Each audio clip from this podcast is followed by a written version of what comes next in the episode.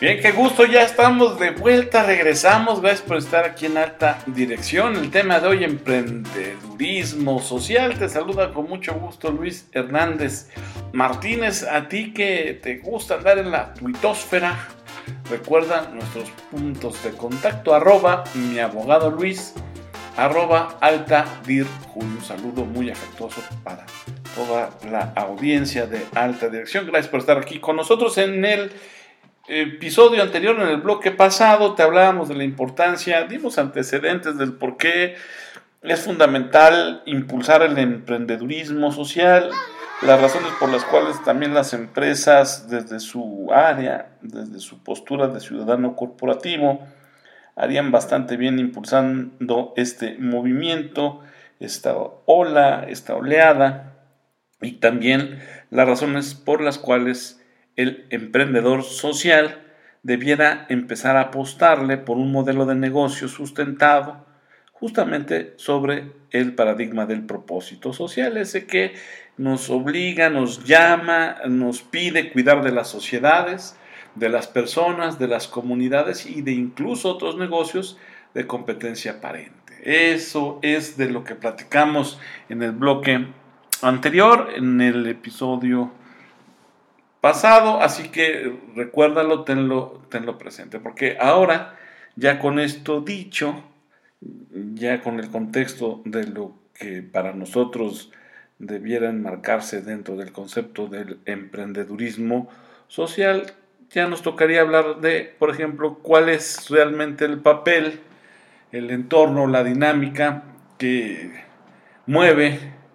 a las organizaciones de la sociedad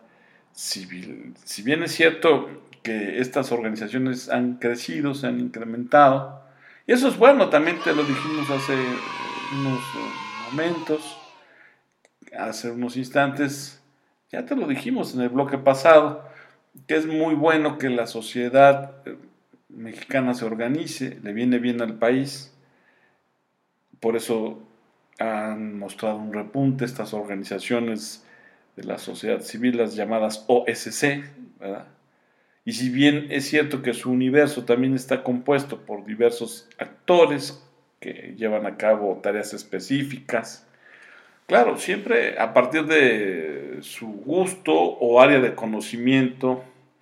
o también, ¿por qué no decirlo?, experiencia personal. Pues estas eh, organizaciones de la sociedad civil eh, funcionan como vehículos eh, de desarrollo y que se espera, por supuesto, eso sí, que sean esquemas sustentables y sostenibles, que puedan replicarse,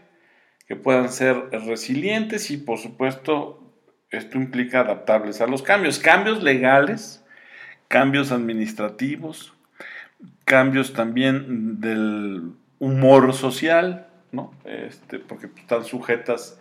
a las eh, circunstancias de la época. Entonces todo esto debiera llamar la atención de las organizaciones de la sociedad civil y por supuesto de todo lo que implica y engloba el emprendedurismo social. La verdad es que estas organizaciones tienen un problema muy grande, que en algunos casos, um, o yo diría que en su gran mayoría, están sobre reguladas. Y no es menor esto porque les asfixia y les ahoga en lo administrativo, porque como tú sabes, tienen un entorno legal al cual se deben y entre esas obligaciones es que su aparato administrativo en términos, por ejemplo, de nómina no supere cierto porcentaje. Entonces están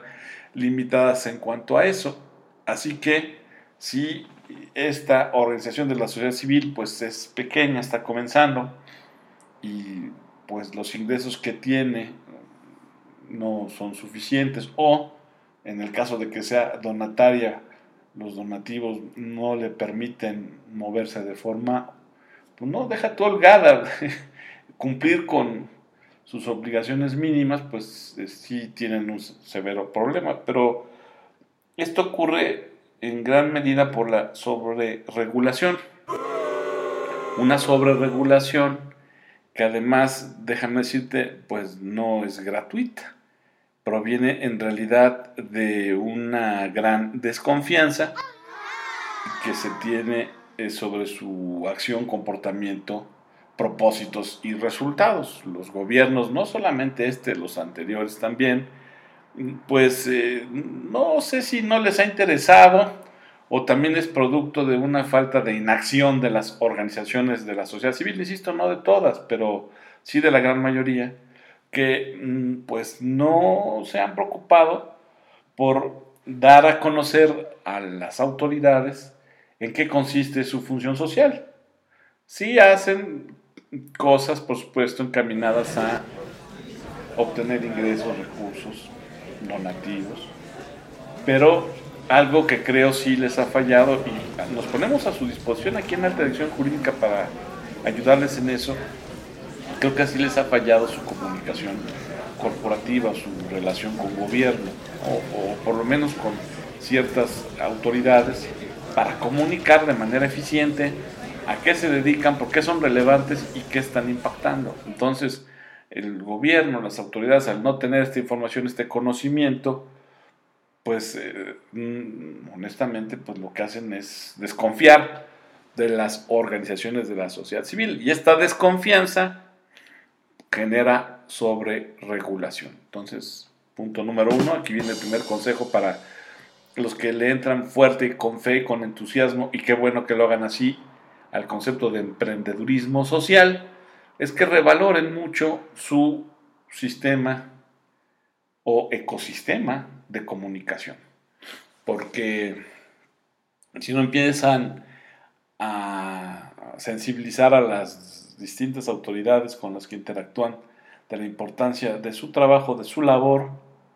la desconfianza seguirá sobre ustedes y la sobreregulación no disminuirá, al contrario. Entonces, estos dos aspectos, desconfianza más sobreregulación, que provoca pues eso, un mayor control, el ejercicio de un mayor control sobre las organizaciones de la sociedad civil que en la mayoría de los casos pues limita o impide su desarrollo. Entonces, fíjate cómo una cosa te va llevando a la otra. Si no haces un buen trabajo de comunicación o de relación con gobierno, o relaciones institucionales y con gobierno, la sobreregulación generada por este desconocimiento y desconfianza, al mismo tiempo va a limitar tu desarrollo. Entonces, piénsale, eh, trabaja en ese sentido de manera fuerte para comunicar, sé proactiva, responsabilízate de conocer tus obligaciones y derechos, por supuesto, porque en la medida en que te responsabilices tanto de tus obligaciones como de tus derechos, en esa misma medida tendrás la capacidad de promover tu postura, tu perspectiva, tu importancia y tu razón de ser en esta orquesta llamada sociedad civil organizada. También será fundamental entonces en el entendido de que si le vas a entrar con fe al conocimiento profundo de tus derechos y obligaciones, entonces anótale que tendrás también que hacer importantes esfuerzos de rendición de cuentas, de transparencia, incluso más allá de las mínimas que te pide la ley, porque aquí de lo que se trata es de que fomentes la confianza desde tu trinchera, desde tu eh, parcela, hacia los diferentes grupos de interés o stakeholders que interactúan contigo. Y también, por supuesto, pues esto es una eh, eh, autopista de doble sentido, de dos vías. La confianza tú la debes generar y también deberías tejer relaciones basadas en la confianza con tus actores o grupos de interés o stakeholders. Entonces ahí va ya un segundo punto, una segunda sugerencia. Y déjame ser insistente. Y sí, déjame entonces que se convierta en nuestro punto 3, eh, diseñar un ecosistema de comunicación digital o físico o clásico, pero ecosistema de comunicación al fin, para que puedas tú interactuar de manera eficiente tanto con tus audiencias internas como externas. Tus eh, colaboradores,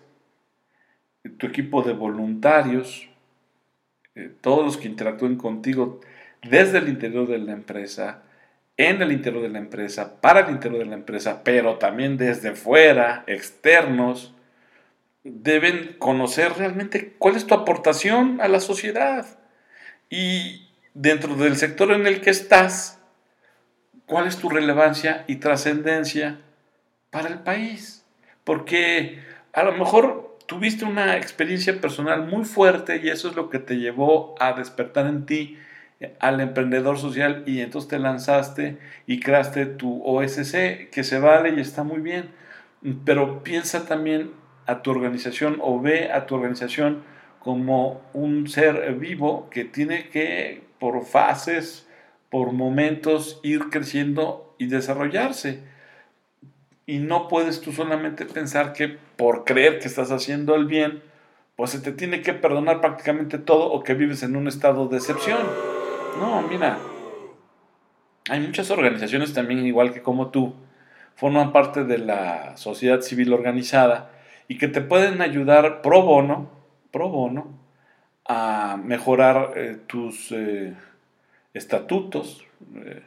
a tener un mejor cumplimiento de tus obligaciones fiscales o legales, o como te lo estamos ofreciendo nosotros, podemos ayudar a mejorar tu top management o tus sistemas de comunicación o ecosistemas digitales. En fin, búscanos al, que no habla, Dios no lo escucha, dice el refranero. Entonces, eh, hazlo, levanta la mano y pide apoyo si es necesario. Lo que ya no se vale es que Mm, por el hecho de estar haciendo una labor importante en, el terreno social, te escudes para no profesionalizarte. Creo que ahí es donde eh, la mayoría de las organizaciones de la sociedad civil se están equivocando. Y para eso pueden tener muchas eh, vías o caminos o estrategias a seguir. Ya te comenté tres muy importantes a efectos de que mejoren tu modelo de negocio y tengas mejores resultados para poder ayudar más a la sociedad mexicana. Este, que te responsabilices proactivamente de todo lo que debes saber de las obligaciones y derechos de tu organización. Ese fue el primero que te dije. Que rindas cuentas de manera transparente, clara, este, abundante, generosa, para que puedas abonarle a la confianza y ya no haya tanta sobreregulación en tus actos, pero también tienes que rediseñar ecosistemas de comunicación digital o tradicional para que tanto los que trabajan y colaboran contigo al interior como los que trabajan y colaboran contigo al exterior realmente sepan en qué estás ayudándole al país. Así que son nuestras recomendaciones y te estiramos, te ofrecemos la mano eh, pro bono a ti que tienes una organización de la sociedad civil y estás apoyando a grupos vulnerables, porque para nosotros ese sería un, requisito fundamental que tú como organización civil estés ayudando y apoyando a grupos vulnerables, pues cuentas con nosotros para eh, enfrentar con éxito tus desafíos y retos. En el siguiente bloque, lo que vamos a hacer es platicarte cómo puedes allegarte de recursos, porque tú tienes limitaciones de entrada, tanto de deducibilidad como de gasto administrativo. Y, punto, ya, o sea, ni, ni, sufras ni te acongojes. ya tienes que vivir con eso, por lo menos en el corto y mediano plazo. Así que a partir de ese supuesto, para nosotros será muy importante ayudarte con consejos, algunas ideas que te puedan servir para mejorar tu captación. Así que en el siguiente bloque es de lo que vamos a platicar. Reflexiona en tanto llega esto que te mencionamos y que también te sugerimos que será de gran trascendencia para que crezcas como debe ser una organización de la sociedad civil eficaz, eficiente, efectiva, inteligente, flexible, ágil, que eh, contribuya a que tengamos una mejor sociedad. Regresamos.